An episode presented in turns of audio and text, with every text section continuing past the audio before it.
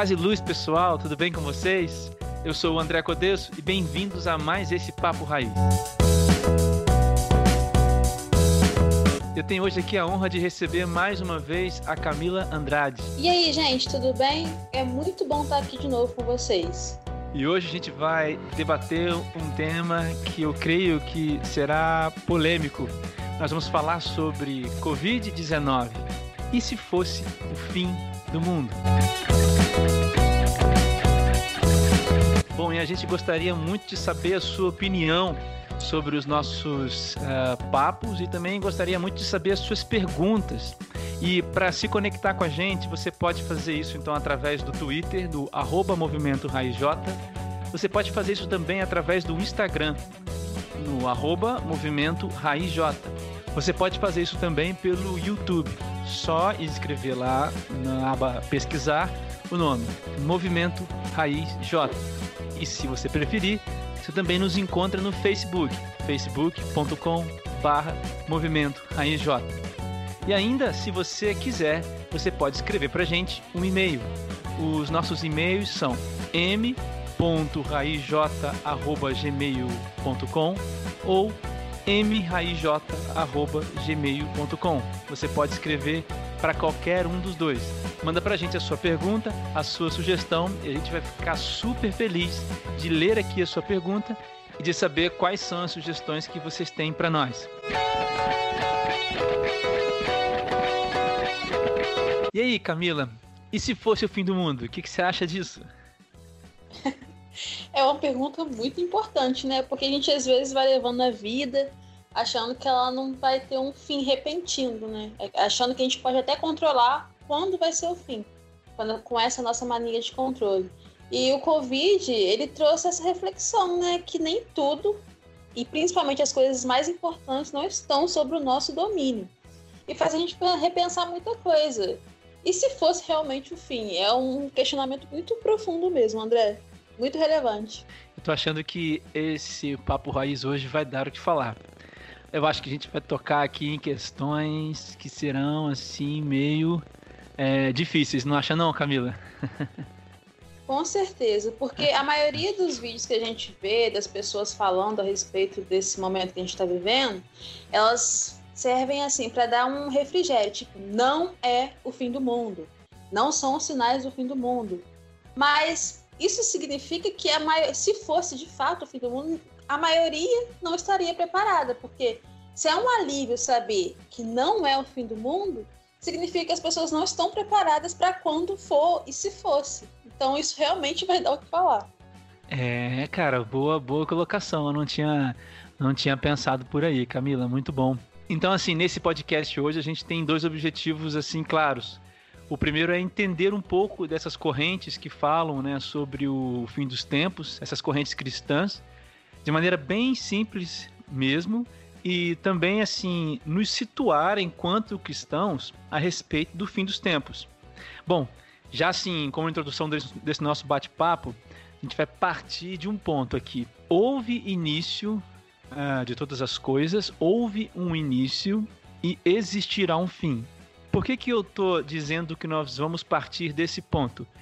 Porque existem muitas teorias, né, que uh, é, assim é, é, apresentam outras formas de ver o fim das coisas e também se existirá um fim para todas as coisas. Existem também muitas teorias que falam sobre o começo das coisas. E de maneira nenhuma a gente vai tentar aqui hoje é, refutar cada uma delas, entrar em briga, entrar assim em confronto né, com essas teorias de maneira nenhuma. É, esse não é o palco para isso, esse não é o local. O local para discutir teorias científicas é o palco acadêmico, a universidade, e é muito legítimo Uh, ou, é, ou, são muito legítimas as discussões dentro do campo acadêmico em relação ao início ao fim de todas as coisas, mas então aqui no nosso bate-papo a gente vai partir da visão cristã. Então nós estamos falando dentro de um contexto cristão, dentro daquilo que a Bíblia aponta para gente. E se você não é cristão e está ouvindo isso, de maneira nenhuma a gente quer ofender a visão das pessoas, mas só queria que você entendesse que a gente está partindo de um ponto exclusivamente cristão. Aliás, nós estamos é, limitando melhor o nosso território dentro da concepção cristã do início das coisas e do fim de todas as coisas. É, a gente tem que ter, saber em que área a gente está refutando ou indagando sobre alguma coisa, né? Tem várias perspectivas partindo de bases diferentes. E a nossa aqui é a cristã, a concepção cristã sobre o início, o fim, enfim, o percurso da vida como um todo. É, é isso aí. Bom, então a gente já vai começar falando dessas correntes escatológicas. Meu Deus, que nome é esse? Eu queria dizer para você o seguinte, que a escatologia é a parte, digamos, dentro da teologia que estuda o fim dos tempos. É aquela ligada, sobretudo, ao que o livro de Apocalipse revela, que é o livro da Bíblia que fala sobre o fim de todas as coisas, né?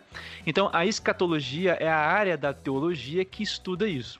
E dentro da, da teologia, então, da teologia cristã, protestante, reformada, a gente tem, assim, quatro tipos ou quatro visões sobre o fim dos tempos. Então, André, eu já ouvi falar sobre o pré-milenismo e sobre o pós-milenismo. A gente só é, acrescentaria, além do pré-milenismo e do pós-milenismo, os dispensacionalistas, que é uma espécie de pré-milenismo, e o amilenismo. E aí, pessoal, eu vou falar agora de maneira muito rápida, muito, muito rápida sobre esses, esses, quatro, esses quatro vieses, né, sobre os fins do tempo, porque o nosso, nosso intuito aqui é o bate-papo. Então, pessoal, é, essas quatro correntes, elas são leituras do capítulo 20 de Apocalipse, que menciona um período de mil anos e tem total ligação com a questão do fim do mundo, porque também posiciona a vinda de Cristo né, em relação a esses mil anos. Bom, a primeira corrente é o pré-milenismo. Como o nome já diz, é, nós estamos vivendo o período que antecede os mil anos. Segundo essa corrente, uh, a gente vai passar por uma grande tribulação. Então, daí Jesus Cristo vem, ele volta, segunda vinda. Os justos, aqueles que morreram crendo em Cristo, são ressuscitados e reinam com ele durante mil anos. Um reino de prosperidade aqui. Ao final desses mil anos, é, Satanás então é mais uma vez é, julgado e aí sim condenado junto com todos os infiéis, todos aqueles que não creram em Cristo, todos aqueles que não são filhos de Deus, e todos esses são julgados por Deus e lançados ao fogo eterno. E começa então a, o período, o estado eterno, né, que a gente chama. Grandes nomes assim nessa corrente. A gente tem o Irineu, que é um dos pais da fé do século I, junto com ele o Justino Marte, Marte, desculpa. E a gente tem também assim o mais recentemente o James Montgomery Boyce e o George Eldon Ladd, também do século XX. Aí a gente tem uma linha parecida com essa que é o dispensacionalismo. É, primeiro acontece um arrebatamento da igreja. É, aqueles que são fiéis, aqueles que são os filhos de Deus, serão arrebatados de um segundo para o outro. Assim, as pessoas deixarão de existir aqui. Bom, aí vai acontecer o reinado então do anticristo por sete anos. Depois disso, então, Jesus vem e acontece o grande julgamento de todos os que morreram e de todos os que vivem. Então, a partir daí, haverá mil anos de um governo próspero de Cristo, assim, a partir de Jerusalém, né? Jesus Cristo reinando lá em Jerusalém, porque aqui existe uma ligação muito forte com a com, com Israel, né? com o povo escolhido de Deus. E aí, ao final desses mil anos, né, de, um, de um reino próspero de Cristo. Satanás então é solto e aí mais rapidamente subjugado e todos aqueles uh, os seus também serão lançados ao fogo eterno. Daí então começa o estado eterno. Aí a gente tem nomes como Scofield e outros nomes também. Daí a gente tem também agora o pós-milenismo. E aí o pós-milenismo basicamente diz assim que o milênio, esses mil anos já começaram desde que Jesus Cristo veio. Então, quando Jesus Cristo veio da primeira vez, o milênio começou. E aí ele vai durar né, até a segunda vinda de Cristo. Né? E assim, é, esse período de mil anos, né, ele, ele acontece entre a primeira vinda de Cristo e a segunda vinda de Cristo. A, a questão assim mais marcante é que o evangelho nesse período ele vai ser assim muito disseminado E muitas pessoas serão atraídas através da obra que o Espírito Santo mesmo faz. Ao final desses mil anos, que nós já estaríamos vivendo, já estaria em curso, aí Jesus Cristo vem, acontece o grande julgamento, Satanás é julgado, todos aqueles que ah, morreram crendo em Cristo ressuscitarão, aqueles que morreram não crendo em Cristo também ressuscitarão para o grande julgamento. Né? E a gente tem nomes assim muito importantes ligados a essa corrente, que é o Jonathan Edwards, o Charles Hodge e também o Thorwell. E a gente também o, a gente tem também o amilenismo. O amilenismo parece muito com o pós-milenismo. Só que o, amilenismo, a diferença é, ela está assim na natureza desses mil anos, né? Então nós já estamos vivendo os mil anos, só que esses mil anos é, eles serão assim marcados pelo sofrimento da igreja e não pela expansão é, graciosa, pela expansão assim próspera da igreja, mas será marcado pelo sofrimento da igreja mesmo. Então, é, ao final desses mil anos de sofrimento para a igreja, aí Jesus Cristo vem e todos, ressu todos é, é, são ressuscitados os que morreram todos, né? Mais uma vez, aqueles que são é, aqueles que morreram em Cristo reinarão com Ele, aqueles que morreram sem Cristo serão julgados para o fogo eterno, juntamente com o diabo e seus anjos. Bom, e mais recentemente a gente tem nomes como Berkov, é, Venema, é, Heidelberger e outros nomes. Beleza, Camila, mas assim, tudo que a gente ouviu aqui agora é, parece que dá um pouco de medo nesse cenário, né? E aí, assim, mil anos, julgamento, satanás e não sei o que, lago de enxofre e julgar os mortos e os vivos. Eu penso que, assim, esse cenário gera medo. E se a gente então pensar que se o Covid fosse meio que o final do mundo, tipo assim, um The Walking Dead, né, do nosso da vida real, eu acho que a sensação de medo ele seria, ela seria uma sensação assim, é, muito, muito, muito real para nós. E aí, assim, a pergunta que eu te faço agora, assim, é, então como, como que você acha que a gente pode responder a esse medo muito específico, o medo do fim do mundo? Hoje, se fosse realmente o início do fim, o que reinaria no sentimento humano, na maioria da população, seria o medo. Mas tem, eu acho que eu, na minha opinião, tem duas formas de você encarar a situação de se fosse o fim. Das pessoas que têm medo pelo desconhecido, por não saberem do que se trata esse fim, por não terem vivido de uma forma a se prepararem para essa realidade que um dia virá de uma forma ou de outra, e pessoas que se prepararam, que buscaram conhecimento a respeito disso e sabem o que significa esse fim. Então, tem duas formas, na minha opinião. Das pessoas que não têm conhecimento, que não sabem do que se trata, que não estavam preparadas, que vai ser o medo, e para aqueles que são conscientes do que todo, tudo isso significa, do que todos esses sinais significam ou significariam, e conseguem se sobrepor ao medo, sabe? Uma paz que não tem explicação, que não tem entendimento, porque elas sabem para onde elas vão e, e o que, que esse final vai ter como resultado. Entendi. Então, assim, você separa é, entre dois grupos. Um grupo Isso. que vai responder a esse cenário com medo e um outro grupo que não responde com medo porque espera que o fim do mundo ocorra. É isso? É. Então, é, eu concordo com você. Então, eu queria que a gente pensasse sobre, é, ou melhor, o que, que essas pessoas que não têm medo do fim do mundo, o que, que elas estão pensando? Sabe assim, quando eu era criança, cara, eu pensava nisso, eu ficava com muito medo. Porque toda criança pensa, sei lá, adolescente também, né? Vai chegar um momento, cara, que o cara pensa, mas peraí, como é que acaba as coisas? A gente, a gente não é, é, coloca na maioria das vezes, né, o pensamento de que as coisas vão acabar. Mas em, em, um dado momento, mesmo ainda novo, assim, a pessoa pensa nisso, né? E eu, eu, eu assim, confesso que senti muito medo disso. Já senti muito medo disso mesmo, do fim do mundo. Acho que quanto mais você vai ficando velho, você vai definindo né, as suas diretrizes, as coisas que você crê, e aí realmente você vai dando sustentação para os sentimentos de medo ou de esperança. Eu okay. acho que essas as pessoas que veem é, o fim com medo, ou a gente quando via com medo, é porque a gente não conhecia essas coisas basilares que são a graça, a misericórdia de Deus, uma vida é, submersa nesses dois, nesses dois pilares, que é a graça e a misericórdia, fazem com que a venda do medo sejam desobstruídas dos nossos olhos.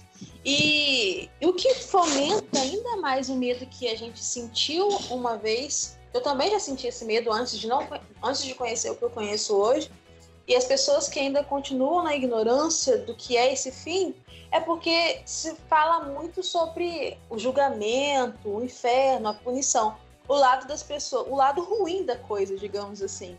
Mas não ah, se entendi. fala muito, não se sabe muito sobre a parte boa, que é onde entendi. os santos vão encontrar é, o noivo, que é Jesus Cristo, e vão, sabe, viver a plenitude da adoração ao nosso Deus, que é a parte maravilhosa, que é a parte linda, que é a razão da nossa vida, né? É, quando fica evidente essa questão assim, a questão negativa, sobretudo do que nós falamos aqui em cima, do pré-milenismo, pós-milenismo, do dispensacionalismo e do amilenismo, existem assim alguns pontos em comum. E aí eu queria chamar atenção para esse fato agora, sabe? Que entre todas essas linhas existem é, pontos em comum. E assim, nenhuma dessas linhas absolve o homem por outro caminho, né? Ou seja, todos os caminhos de absolvição do homem é o mesmo caminho, né? Todas essas linhas é, prometem, de acordo com a Bíblia, a mesma coisa, e todas essas é, linhas destinam um homem ao mesmo lugar de julgamento. Então, apesar das linhas serem distintas no que diz respeito à, à linha do tempo dos fatos, ou algo vem antes, algo vem depois, algum, algum evento novo ali, algum evento novo aqui, nenhuma dessas linhas des, desconstrói a, a nossa, como você disse aí, a nossa base na fé no que diz respeito ao fim dos tempos. Então é muito importante deixar bem claro isso para todos aqueles que estão nos ouvindo. Então, é, eu queria falar com você sobre esses pontos em comum e como que esses pontos em comum servem para gente, é, é, é para gente lidar com a questão do medo do fim do mundo. Então, assim, é, eu queria responder a esse medo do fim do mundo aqui. Porque se você é cristão e está nos ouvindo, a gente tem que aprender a, a nos situar enquanto cristãos em relação ao fim do mundo. E se você não é cristão e está me ouvindo, você pode encontrar hoje uma esperança também para a sua vida no que diz respeito ao fim dos tempos. Então, o primeiro ponto em comum entre essas, essas linhas todas é a questão da salvação e de que ela é única e exclusivamente em Cristo e em ninguém mais. Aí Camila, Atos 4, 12 fala assim: olha, e em nenhum outro há salvação, porque também debaixo do céu nenhum outro nome há, de, dado entre os homens, pelo qual devamos ser salvos. Mas aí o texto de Hebreus, capítulo 7, versículos 24 e 25, então é mais incrível. Olha, Jesus, no entanto, porque continua para sempre, tem o seu sacerdócio imutável. Por isso, também pode salvar totalmente os que por ele se aproximam de Deus, vivendo, se, vivendo sempre para interceder por eles. O versículo 25 é incrível. Também pode salvar totalmente os que por ele, os que por Jesus Cristo se aproximam de Deus e aí vivendo sempre para interceder por eles. Jesus Cristo intercede por nós, né? O advogado que nós temos. Ah, nós temos a Bíblia fala muito sobre isso. Então assim, a salvação é única e exclusivamente em Cristo. E aí, Camila, eu fico pensando assim, as pessoas tentam encontrar salvação em outras coisas, não é, cara? Sim, em outras coisas, em outras pessoas, em outras é. filosofias. É, é, isso talvez... acontece muito. É, talvez essa seja a grande dificuldade do evangelho, assim, porque aqui, cara, é o ponto, assim, de corte, né? Não tem é. outra maneira, não tem ou outro crê jeito. ou não crê. É, e assim, é em Jesus Cristo, né? Não tem outro jeito, né? E aqui, aqui o funil não tem jeito, apertou aqui, não tem outra solução. Ou é em Jesus, ou não tem salvação. Aí talvez o nosso, é, o nosso ouvinte esteja perguntando assim, cara, mas como que é essa salvação? Então quer dizer que eu acesso a Jesus por conta do medo? O que, que eu faço para merecer, né? Essa questão do merecimento. E aí agora a gente vai entrar num assunto aqui que é um pouco tenso, que é um pouco é, sensível. Eu sei que é sensível. Eu, queria, eu queria só, assim, é, acrescentar aqui o que eu estava falando antes, lá, cap, João capítulo 1, Camila, versículos 12 e 13, que diz assim, cara, que é, o apóstolo João diz assim, olha, mas deu aqueles que creram e o receberam, aqueles que creram em Jesus e o receberam, receberam como? Os versículos anteriores falam, como aquele que estava com o Pai quando o mundo foi criado, aquele que é o Filho de Deus. Então, aqueles que recebem Jesus dessa maneira e creem a esses é dado o direito, ou, em outras traduções, o poder, de serem chamadas ou chamados filhos de Deus. Então, assim, cara, só através de Jesus. Mas aí eu queria voltar essa pergunta com você aqui. Aí tem gente que vem por medo, né? O que, que você acha desse negócio, assim? As pessoas que, tipo assim, ah, mas eu fui tão bonzinho, eu mereço e tal. O que, que você acha disso?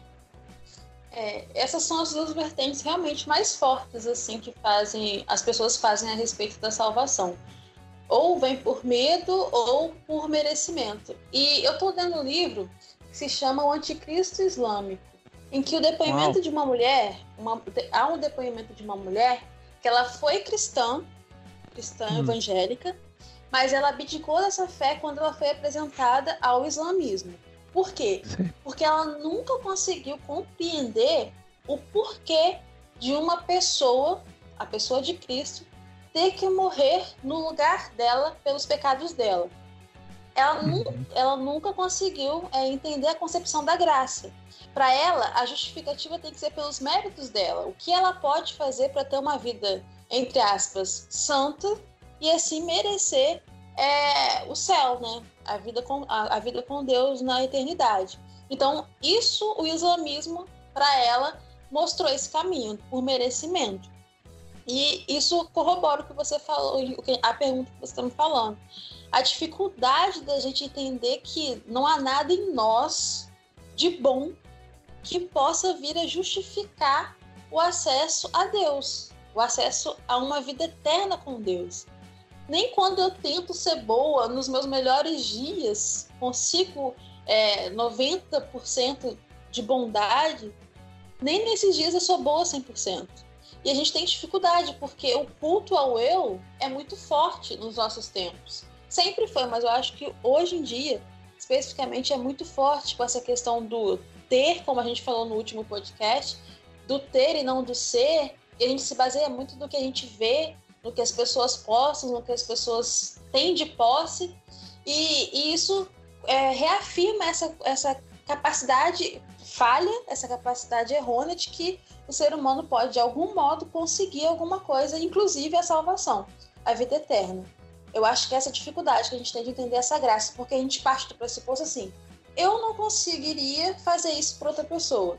Eu não consigo me colocar no lugar da outra pessoa. A regra hoje em dia no mundo é a falta de amor, a ausência de, de, de carinho, de amor pelas pessoas. Então, como que Cristo, sabendo que eu pecaria o tanto que eu já pequei e que ainda vou pecar, pode ter feito isso?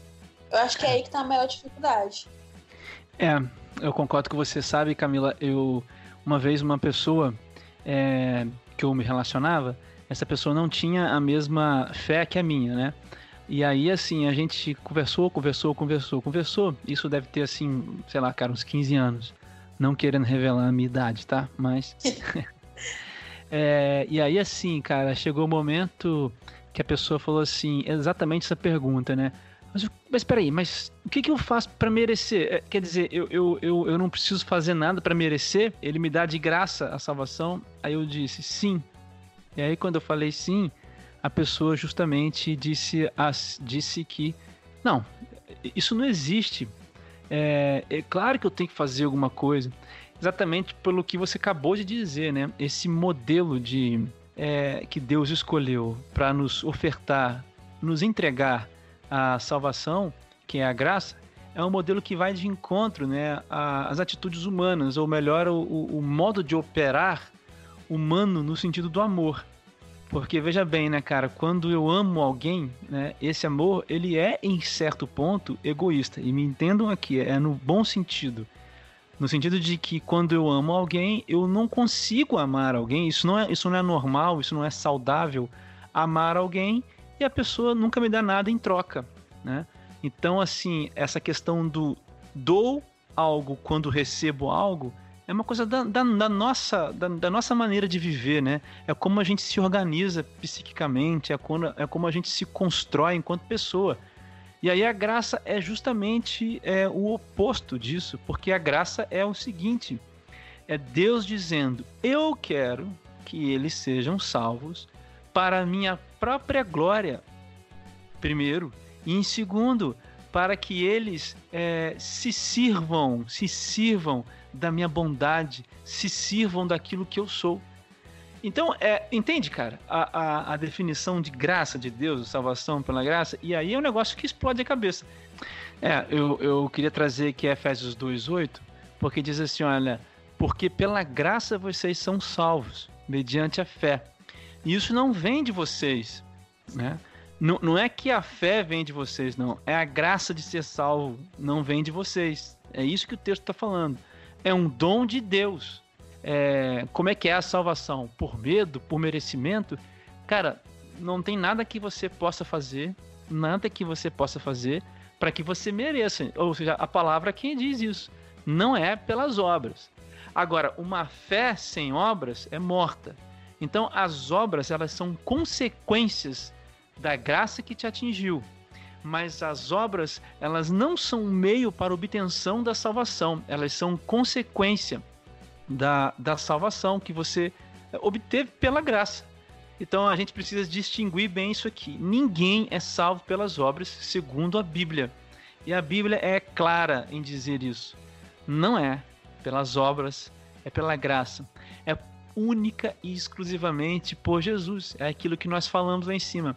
Quando a gente é, fala assim que é, a gente faz obras, né? E assim a gente, nossa, mas eu fiz isso, fiz aquilo, fiz aquilo, fiz aquilo outro. Então assim a gente está meio que ajudando Jesus na cruz, dizendo que aquilo que ele fez não é suficiente. Então eu preciso completar com alguma coisa. Isso é, é, o pensamento de quem é, prega, né, de que as obras salvam. Então, o sacrifício de Jesus na cruz, ele não é suficiente. Mas nós sabemos que o sacrifício ele foi completo. Temos vários textos que falam sobre isso. Eu acabei de ler aqui Hebreus 7, 24 e 25. Jesus fez tudo o que deveria ter feito, então não há nada que nós possamos fazer para sermos salvos. Porém, uma vez salvos, uma vez a graça que nos alcançou, aí a gente tem sim, cara, a gente tem é, obras que, que assim que, que mostram, né, que provam que nós fomos alcançados.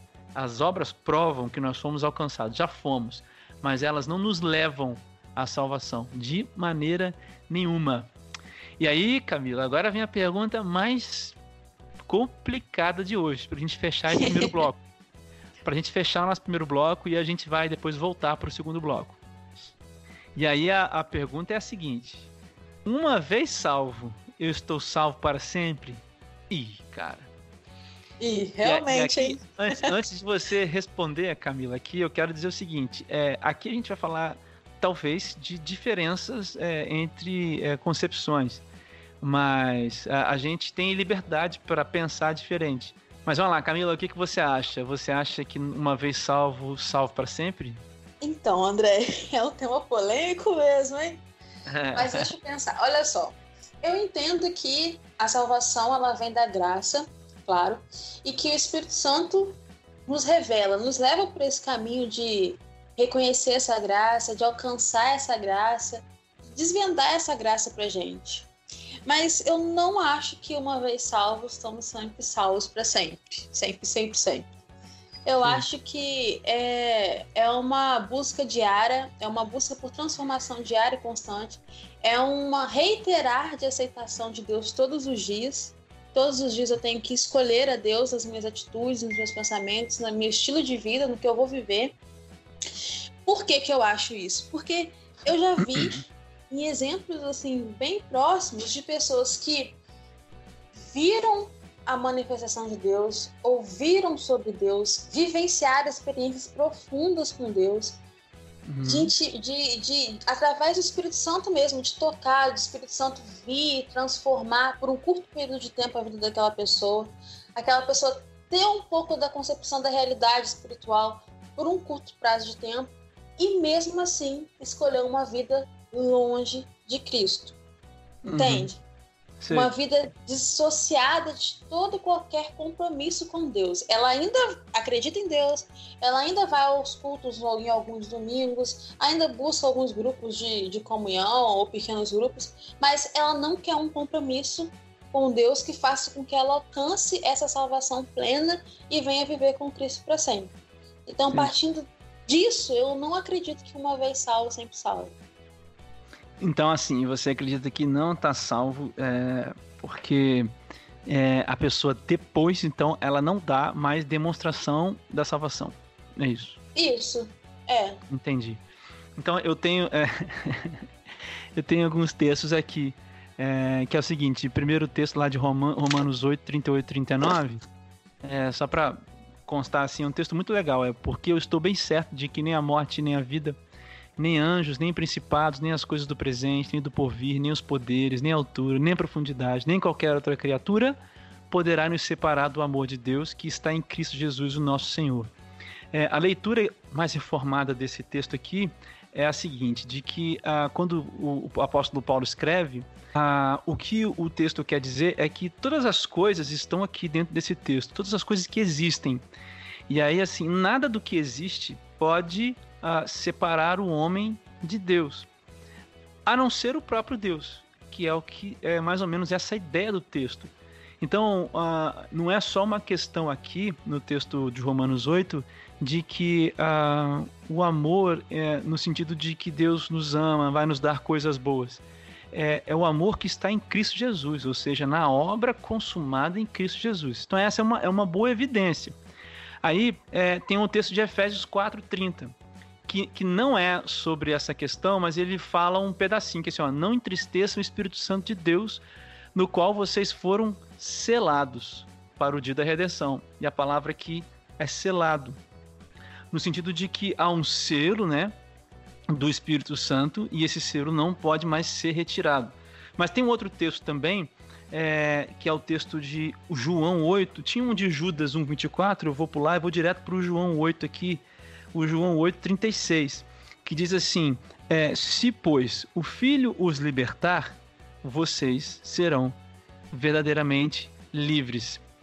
E aí, assim, é, eu, eu discordo, eu acho que uma vez salvos, nós somos salvos para sempre, porque pelo mesmo motivo, por esses que eu dei aqui agora, mas esses versículos que eu falei, eles são versículos que apontam para o mesmo motivo que eu dei no ponto anterior como o que nós fiz, o, como o que Jesus fez na cruz é, é completo, é inteiro, é, já está consumado, não há nenhuma participação minha naquilo, no sentido de me garantir a salvação, eu creio também que o homem dessa maneira não pode também interferir em nada do que Deus fez através de Jesus na cruz, nem para merecer e muito menos para perder. Só que essa questão de uma vez salvo, salvo para sempre, a gente entra também numa outra questão, que é o do livre-arbítrio e da predestinação, que não é o nosso ponto hoje aqui, né, Camila? Por favor, mais polêmica. É. Mas, mas, o fato é o seguinte, eu só queria finalizar esse ponto dizendo o seguinte, você tocou numa questão interessante. O, o, então, a gente que responde que uma vez salvo, sempre salvo, a gente, a, a gente que fala isso, a gente responde a sua colocação da seguinte maneira. A pessoa que foi salva, cara, e ela não dá sinais, na verdade ela nunca foi salva. Aquele que é salvo, aquele que foi encontrado pela obra que completa de Jesus Cristo na cruz, que é assim, é tão grandiosa, tão maravilhosa, é tão poderosa, que é incapaz do homem até mesmo é, não querê-la. É tão profundo isso, não é o nosso ponto, mas é nisso que, que assim eu creio. É, então, assim, essa pessoa que foi encontrada, ela pode até, em algum momento, desviar, sair, ficar realmente longe. Mas em algum ponto, em algum ponto, em algum momento da vida dessa pessoa, ela voltará, ela mostrará, mesmo que seja no último dia de vida dela, no último segundo, no último momento de vida dela. Ali ela vai reconhecer, ali haverá arrependimento, ali haverá mais uma vez assim a, a demonstração da salvação. Essa seria a resposta que a gente daria para a questão que você colocou, que é muito interessante. Quer falar alguma coisa aí? Não, é, faz muito sentido também. É tudo muito. Enfim. Mas eu tava lembrando aqui do exemplo dos bandidos na cruz com Jesus, né? Sim. Eu acho que isso um pouco que corrobora o que eu falei, porque olha só, tinham dois, cara. Os dois estavam ali com Jesus entre eles. Sim. Um fez a escolha, sabe, de mestre, lembre-se de mim. E o outro ainda ficou zombando, estava na mesma situação, precisando de, um, de uma resposta, de um consolo, porque a morte estava próxima, estava batendo ele. Mas, então, mas o coração essa... dele continuou duro, sabe? É essa, exatamente. Mas independentemente, assim, de o que é certo e o que é errado, eu acho que a questão que a gente deve se orientar sobre esse assunto não é se uma vez salvo está salvo ou se tem essa possibilidade de, de, de escolher ou não escolher ser salvo. Eu acho que assim, uma vez que a gente entende o que é Cristo e o que a cruz representa, não me interessa se eu, uma vez que eu aceitei ele, eu tô salva para sempre, ou se eu é, tenho que fazer essa escolha todos os dias. Interessa que eu tenho que ter a minha vida mudada, entende? Eu tenho Entendi. que querer mudar. Eu tenho é, que retribuir é ponto, né? esse amor. É, esse é o ponto eu tenho que retribuir esse amor porque ele me amou, entende? ele me amou primeiro, dando a possibilidade de eu amar, de amá-lo de volta. Então, independentemente do que está seguro ou não está seguro, da salvação, eu tenho que viver minha vida, a vida que eu quero viver com Cristo na eternidade, eu tenho que começar a viver hoje. Porque é. hoje eu posso trazer o céu para a terra. E o céu para ver vir para a terra através da minha vida, da minha mudança de vida. Não tem como eu aceitar a Cristo reconhecer a Cristo, reconhecer a cruz, o sacrifício de Cristo e não querer buscar a mudança de vida. É, exatamente. Aí esse é o ponto que convergem né, as duas visões. Não tem é. como. É, a. A, a, gente acha que assim, a pessoa, em algum momento, ela vai refletir essas coisas. Sobre o que você estava falando lá dos dois ladrões na cruz, é 2 Coríntios 4, 4. O apóstolo Paulo fala assim no 3. Mas, se o nosso evangelho ainda está encoberto, é para os que se perdem que ele está encoberto. Olha só. Nos quais o Deus desse mundo, em algumas versões é o Deus da presente era, cegou o entendimento, o entendimento dos, de, dos descrentes, para que não lhes resplandeça a luz do evangelho da glória de Cristo, o qual é a imagem de Deus. Então acho assim que o diabo ele cega as pessoas. E aqueles a quem pertence ao, aqueles que pertencem ao diabo serão cegados por ele. Eu creio que o ladrão da cruz, aquele que, que, não, que não reconheceu, o coração dele estava cegado pelo próprio diabo, para que não reconhecesse mesmo. E aí, mais uma vez, a gente entra na questão da predestinação e do livre-arbítrio. E a gente pode falar isso num próximo podcast. Não é, Camila? Sim. Bom, Mas sim. assim, a questão de uma vez salvo, salvo para sempre é essa. Eu acho que a gente fecha aqui, né? A pessoa ela tem que dar é, é, é, evidências né, de uma salvação em algum momento, certo?